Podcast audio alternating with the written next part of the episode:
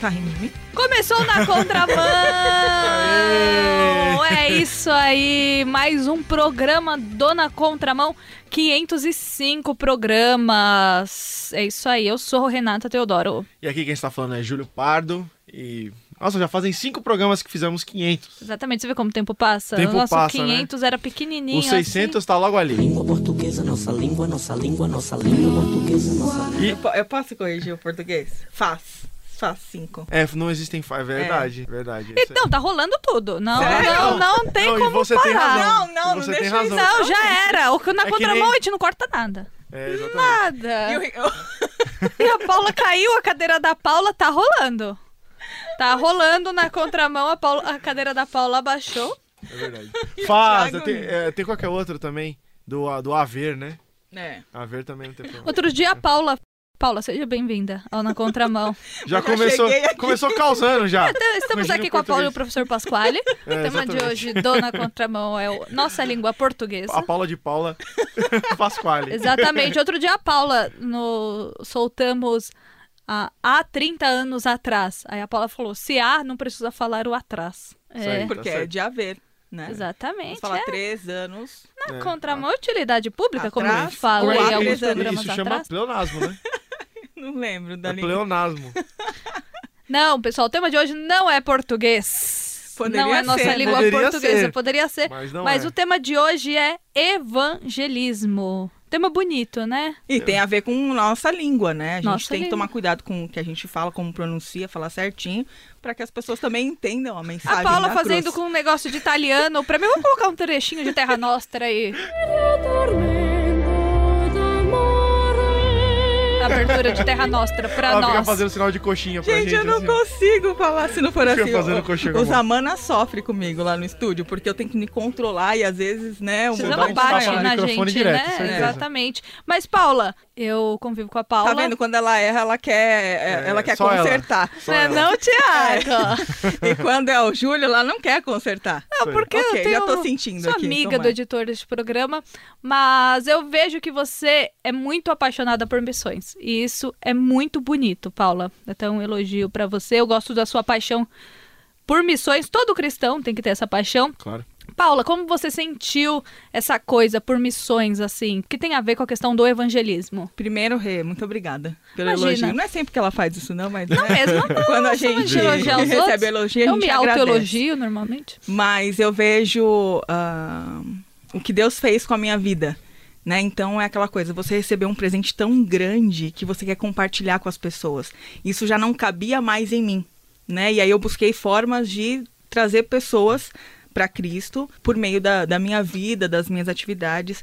Então essa vontade de pregar o evangelho veio é, pelo único motivo.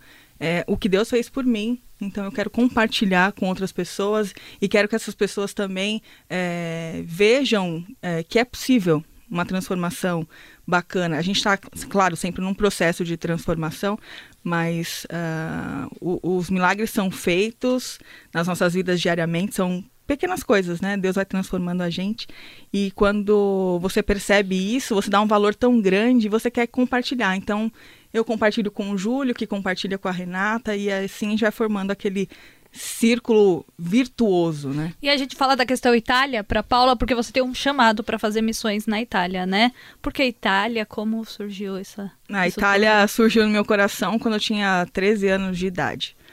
É, meu tio tinha um Fusca branco, né? E a gente ia sempre para Ilha Comprida, que fica aqui no litoral de São Paulo, ficar umas quatro horas. Uhum. E ele gostava muito de ouvir Roberto Carlos. Quem não gosta de ouvir Roberto Carlos? Sou um jogador. E eu sei que aquilo tava cansando, porque todo ano a gente ia no Fusquinha dele, porque ele amava aquele Fusquinha. Só que as músicas do Roberto Carlos, né, cansavam um pouco. E eu liguei pra minha tia e disse assim: Tia, você tem alguma coisa aí pra eu ouvir? Né, que é, eu não tô aguentando mais. Uma outra tia que não é a esposa do meu tio. E ela disse assim: passa na minha casa, eu ganhei uma fita, porque era toca-fita no, Aham, cassete. no Fusca, né? Ganhei uma fita aqui, passa aqui e pega. Você pelo menos tenta falar com o tio pra ver se ele troca o Roberto Carlos por essa fita. Aí tudo bem, eu passei na casa da minha tia e fui, peguei e olhei. A fitinha, uma capa azul com um rapaz na bicicleta. E esse rapaz chama Eros Ramazotti. E eu falei, tio, a gente pode ir ouvindo uma coisa nova, assim, só pra, pra eu experimentar. E eu nem ouvi antes, queria ouvir naquela, naquele momento. Ele falou, ah, bom, só uma música, né? Pouca coisa. Tá bom. E, e aí ele botou. Quando eu ouvi aquela música em italiano, eu falei, eu quero entender o que, que esse cara tá falando, porque eu gostei do ritmo, já me chamou muita atenção. E voltei, fui até o mercado, comprei um dicionário Michaelis que eu tenho até hoje em italiano, é super pequenininho, e comprei o CD para as pessoas não acharem que eu sou tão velha, né? Na época era fita porque minha tia ganhou uma fita. Comprei o CD dele e comecei a traduzir as músicas sozinha. Peguei o dicionário e comecei porque eu queria entender o que ele estava falando. Tá, e aí eu fui fazer jornalismo depois, e o jornalismo você precisa do inglês, e o curso de italiano é muito caro. Aí eu falei, bom, eu vou deixar, vou fazer o básico agora do, do inglês, né, que é necessário para todo mundo, e depois eu vou fazer italiano quando eu tiver dinheiro. Bom, eu fiz aí o curso de inglês, entrei num- numa, numa empresa aqui de São Paulo, uma grande empresa de São Paulo, e aí eu tinha um dinheiro. Uhum. E fui fazer o curso de italiano numa escola que eu, que eu queria, na escola que eu queria, perto da minha casa, que é referência lá no ABC. E aí, a partir daí, meu coração já já estava transbordante, eu não sei nem se existe outra palavra para isso. Aham. E a gente começou a estudar, eu digo a gente porque a- uma turminha lá e as pessoas falavam muito da, da família, né? Porque eu não- que eu saiba, eu não fui pesquisar. Deve ter alguma coisa aí de italiano, porque não é só. Ah, eu tá creio em que não é. Paulo, Aham. alguém É, tem. eu não creio que é só paixão. Eu descobri um cota por aí no meu sobrenome, tanto é que eu botei. E, e aí eu comecei a me interessar.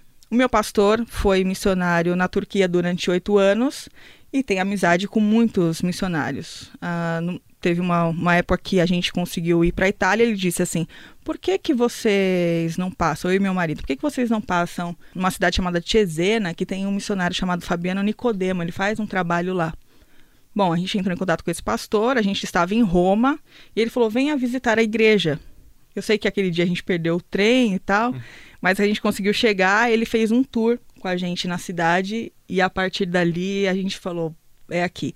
E Quando Deus Eu coloca falo muito, mesmo, né? E acabou na contramão de hoje. Se você gostou deste programa, enfim, o WhatsApp. E eu brincadeira. Mas tem tudo a ver com a questão do evangelismo, isso também, né, Júlio? Tem, claro, claro.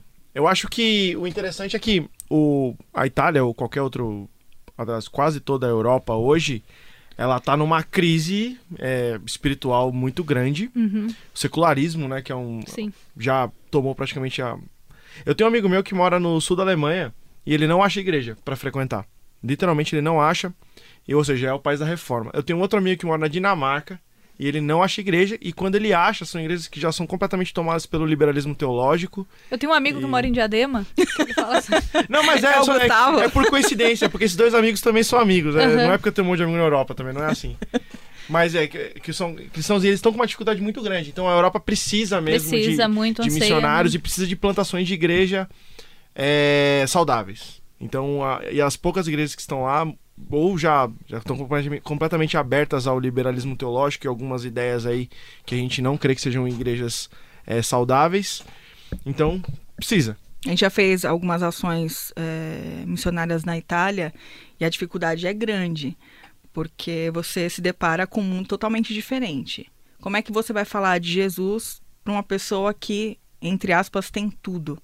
Você olha, ah, tem um carro na garagem, dois, três. Você vê uma casa gigante, belíssima, Um bom emprego um também. bom emprego, os Uma filhos... família estruturada. Sim, ah, os filhos vão para a escola sem dificuldade nenhuma, Uhum. né? Você não vai ser assaltado em Tiesena, por exemplo, ah, a delegacia de polícia fica fechada. Se você tem algum problema, você liga para o delegado, Uhum. né? É uma coisa que pra gente é surreal. Então, pregar nesses lugares é muito difícil. E uma das estratégias é você trazer as pessoas para o seu convívio. Então, a questão da amizade, que é muito difícil você entrar na casa de um italiano. Para ele abrir a casa para você, nossa, demora muito tempo, muito tempo para ele abrir, para ter confiança em você. Uhum. É bem complicada a situação. É, e- Desconfiam demais. É, e também essa essa questão da, da cultura também mistura com a, com a coisa da, da prosperidade, né? Tem países que são extremamente prósperos e não tem essa dificuldade. Por exemplo, os Estados Unidos é um exemplo de um país que ainda não teve o secularismo tão atingido como é na Europa, por exemplo. Mas é que tá, né? Quando a gente pensa no, no evangelismo, coisa assim, o evangelho já tá incrustado culturalmente na cabeça de muita gente que talvez não é, não é cristã, né? É muito mais fácil você pegar o evangelho, por exemplo, alguém que já tem mais ou menos na cabeça o que é. Uhum, Agora, ideia. é. Agora, por exemplo, na Europa, não.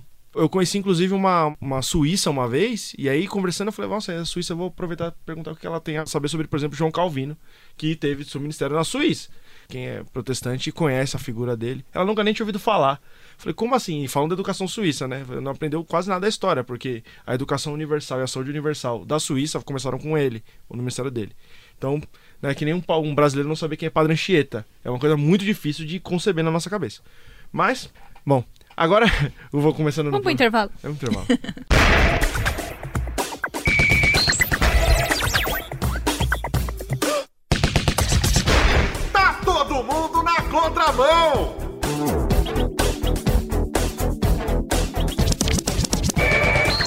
Voltamos com mais um bloco do Na Contramão, a participação hoje da Paula Ferreira. Paula que trabalha aqui com a gente na produção. e o assunto de hoje é evangelismo, é que a Paula gosta de coisa italiana. Hoje estou pensando em fazer um programa mais italiano. Vamos tocar agora um pouquinho de Andrea Bocelli.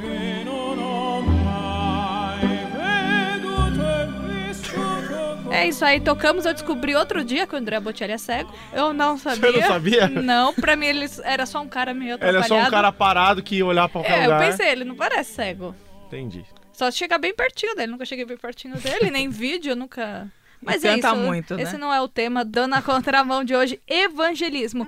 O evangelho ele é separado em quatro pontos? Os quatro pontos do evangelho, desculpa. É, não que o evangelho seja separado em quatro pontos, mas é uma maneira didática de explicar o evangelho, digamos assim, né?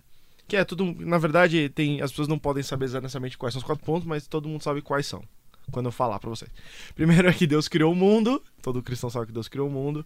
O segundo é que o- a humanidade caiu em pecado, Somos pecadores. são os pecadores. A terceira é que Jesus redimiu eh, pecadores. E o quarto é que Jesus volta. Então, quando você apresenta um evangelho para uma pessoa, você precisa apresentar esses quatro pontos. Ah, Se a pessoa não assimila esses quatro pontos, ela não entendeu o evangelho. Ou seja, Deus criou um mundo bom, esse mundo bom caiu em pecado. Jesus veio redimir pecadores e Jesus volta, certo? Todos os cristãos têm que saber esses quatro pontos que são basicamente Cruciais, essenciais. né? São cruciais. É basicamente que nem uma história de cinema, né? Quando começa a história legalzinha, aí aparece um problema, uma dificuldade, Uhum. aí o cara vai enfrentando essa dificuldade, essa dificuldade é resolvida no final de qualquer história, certo? Uhum. E aí eles vivem felizes para sempre, certo? Menos em Titanic. Mas a história termina de algum jeito. Então, as, as, as histórias também seguem esse padrão de quatro pontos, né? Eu até diria que as pessoas escrevem histórias desse jeito porque, mesmo que elas nunca ouviram falar do evangelho, elas têm alguma coisa escrita no coração delas. Pra cada pessoa, a gente tem que falar do evangelho de uma forma diferente. Você tem que. Ou não, que nem você comentou, ah, tem esses quatro pontos, por exemplo. Ah, tem que sempre Tem esses ter. quatro, ok. Mas, por Mas- exemplo, ah, para aquela pessoa, então eu tenho que pregar de uma forma mais suave. Para aquela, eu tenho que pregar mais rude. Tem. Eu tem acho uma que você tem assim? que se adaptar. Eu vou Uhum. citar um exemplo que aconteceu no fim de semana agora. Nós trabalhamos numa hospedaria com moradores de rua Uhum. e meu marido foi pregar. A linguagem é uma para os moradores de rua. Claro. Isso na sexta. No sábado, ele foi pregar para os adolescentes e jovens da nossa igreja. A mensagem é, é outra. Uhum. Aliás, a mensagem é a mesma, né? Só que. Renata, Júlio! desliga o telefone. Júlio, o que, que é isso? Eu deixo sempre, sempre no vibra. O celular nunca toca. A mensagem é a mesma, mas a forma como a gente Claro. fala é diferente. Sim. E no domingo para igreja inteira. Então eu até brinquei com ele, eu falei, são três pessoas diferentes, Uhum. porque ele usava umas linguagens mano, né, chave, umas coisas meio assim que ele aprendeu chave outro dia. Chave, é isso que eu ia Chave. falar. É, chave. E já, É. e já tá quase passando já o chá. É, então, é uma gíria que os adolescentes ensinaram pra ele no sábado, ele tá usando agora, mas aí quando chegou na, na pregação no domingo, aí tira essas coisas, porque senão o Simão briga com ele. Simão é o nosso diácono. Um beijo, Simão. É isso aí. É, o interessante é, é que a forma ou a maneira como você fala o evangelho muda de pessoa para pessoa, né? É, por exemplo, Paulo vai apresentar para os gregos, ele apresenta de uma forma diferente, para os judeus também de forma diferente. Mas que, o que eu diria é que as questões centrais do evangelho não podem ser negligenciadas, ou seja, você sempre tem que falar sobre o pecado, que as pessoas são, são pecadoras, que elas são de Jesus. É a questão dos quatro pontos que você É, passou se- mesmo, sempre né? tem que ter. Agora, como você vai falar é um pouco diferente. A questão é que muitas das vezes, no evangelismo, as pessoas omitem alguns pontos, porque acham que a pessoa, por exemplo, vai se ofender.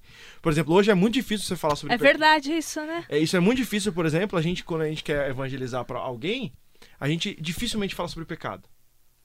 Você não quer dizer que a pessoa é pecadora. E quando vai falar sobre pecado, você fala de maneira genérica. Ah, todo mundo erra, né? Mas, Júlio, Ninguém é perfeito. É uma coisa também é certa, porque nas igrejas a gente tem falado pouco sobre pecado. Verdade. Porque a gente não quer que o irmão vá embora. Uhum. A gente tem aqueles dedos, né? Ficar cuidando, É, que né? Aquela o, o coisa. par do, da questão de omitir. A gente fez um programa com a Aline Romero e o Estevão sobre por que a igreja não fala mais sobre a volta de Cristo. Aí você vê como tudo é uma bola de neve. Parou de falar porque é uma coisa que o pessoal não gosta muito de ouvir, então vamos Uhum. Não, agradar o público. Eu, eu lembrei de uma coisa que eu já tô, assim, dando estudo em igreja, assim, em pequeno grupo, assim, já vai fazer uns três anos, sei lá. Pouco, é- não é muito tempo, mas enfim. Aí, é, a última semana eu fui dar um estudo nos jovens da igreja, eu tava escrevendo. E aí, o texto bíblico que eu tava falando, falava, pelo menos no meu estudo, falava sobre o inferno. Aí eu me liguei que depois de três anos é a primeira vez que eu, que eu disse a palavra inferno numa, no estudo bíblico. Ou seja, eu falei assim, ou Censura. seja, não, é, eu, eu naturalmente omitia. Porque a gente não costuma ouvir isso nas nossas igrejas e tal, então a gente assimila de que a gente precisa falar sobre isso. Então, ah, todo mundo já sabe o que que é e tal. Ou, e, e quando você fala, daí a pessoa fala, ah, eu tô pegando pesado, eu tô falando de sofrimento eterno. Automático, né? Então é, é curioso. Tem até uma pregação, uma das pregações mais famosas do, do século XIX é Pecadores nas mãos de um Deus irado, do Jonathan Edwards. Todo mundo tinha que ler essa pregação. Mas é que é uma coisa interessante e, e prega o evangelho ali, né? Enfim, eu acho que a gente não pode omitir qualquer parte do evangelho, seja ela o pecado, ou e seja ela principalmente que. é, bom, a parte que Jesus morreu por você e, e a parte da criação, eu acho que É bonito. é, é, é bonito, as pessoas falam É. bastante, mas a parte do pecado e da volta de Cristo são as mais complicadas mesmo, que as pessoas omitem bastante. Você está ligado na contramão.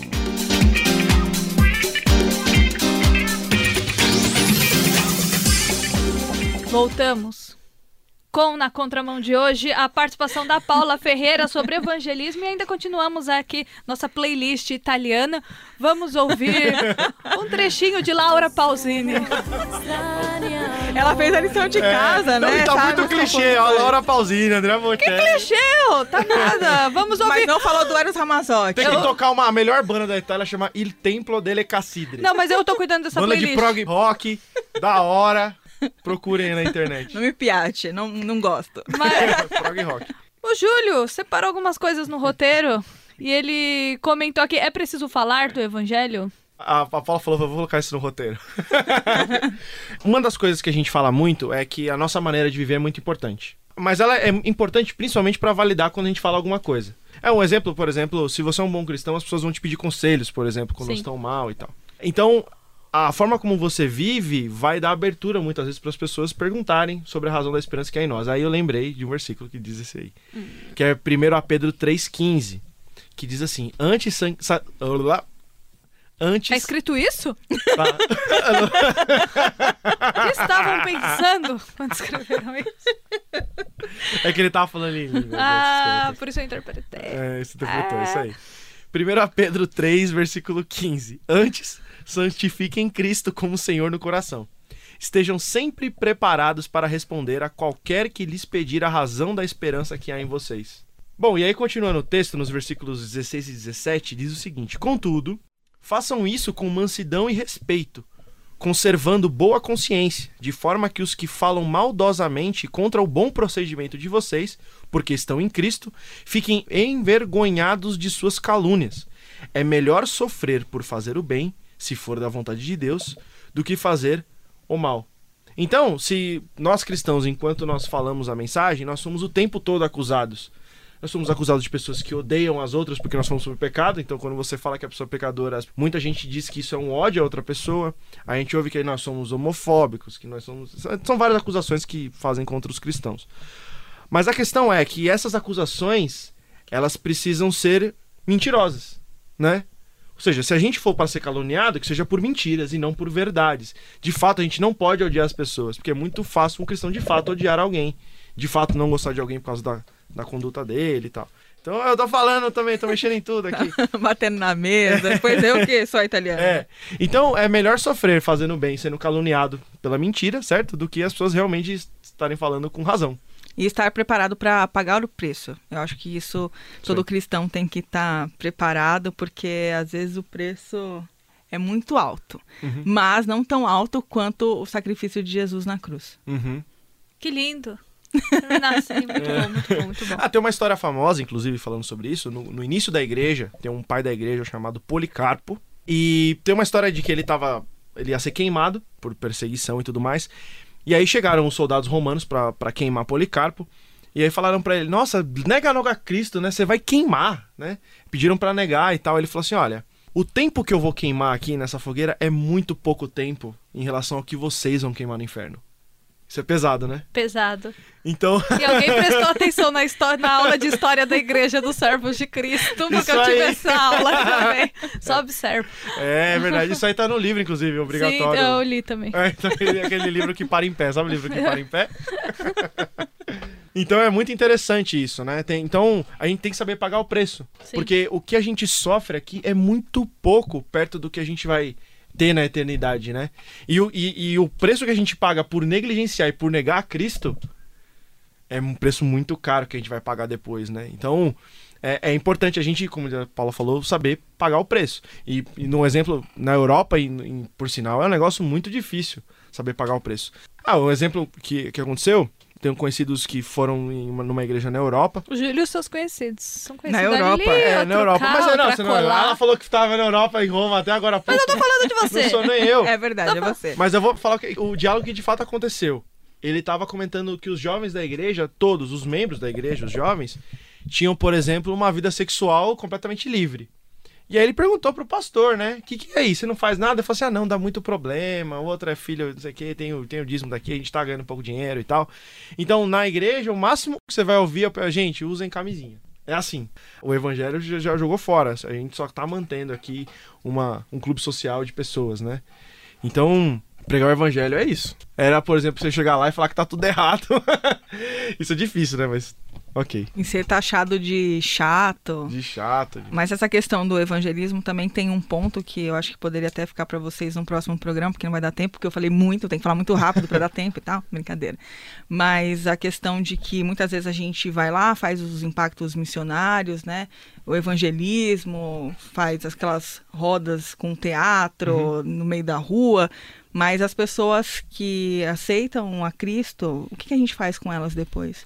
A questão Sim. do discipulado é muito importante. Você caminhar com as pessoas. A gente pode falar de Cristo e uma multidão aceitá-lo.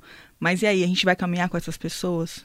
Porque senão a gente acaba produzindo os crentes que a gente vê por aí, né? Que qualquer sopro a pessoa cai. Então a gente Uhum. tem que é, formar cristãos saudáveis. É, Eu acho que o acompanhamento do, do evangelismo em si, eles acontecem em duas esferas, digamos. Primeiro a esfera individual, né, que é muito mais fácil você pregar o evangelho individualmente para uma pessoa, mas o acompanhamento, o discipulado também seja individual. Mas o evangelho não é uma questão só individual, porque nós somos chamados a viver numa Sim, comunidade, que é uma comunidade, igreja.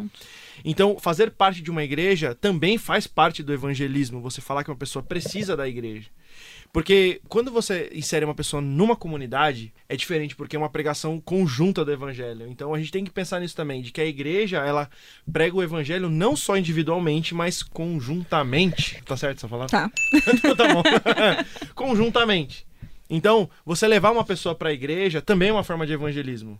Não é a pessoa, por exemplo, eu- sofro com isso às vezes, de você ter, de conseguir fazer uma super apologética, falar filosoficamente que a Bíblia é confiável e tal, mas você não tem as manhas de levar a pessoa num culto, por exemplo. Isso faz parte também. Porque você está inserindo a pessoa num contexto de evangelismo que é a igreja, a pregação da palavra, o louvor e tal, que tem no no culto. Então faz parte também. E a gente aprender que em comunidade um vai afiando o outro, né? Ferro afia ferro. Isso aí. Mi sono alzato Acabamos de ouvir Bela Tchau nesse último bloco, Dona Bela- Contramão. Que, que música, hein? Fantástica. Ah, eu sabia que você tava falando. da Casa de A gente gosta muito dessa série. Eu, eu assisti. Você assistiu? Eu assisti, eu achei os- a primeira metade muito boa e a segunda o roteiro muito preguiçoso. Legal, Júlio. Júlio. Tá acabando o programa, né? Tá acabando. o programa. Exatamente. Se você não gostou da opinião do Júlio, mande um e-mail para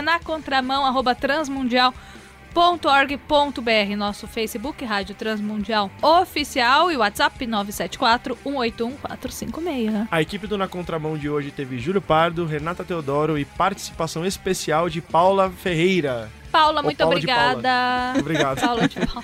Obrigada a vocês e até a próxima. Até. Se vocês convidarem, né? Com certeza sim. Na técnica, Thiago Parisi Malaquias. Sim. Realização Transmundial. Bella ciao, bella ciao, bella ciao, ciao, ciao.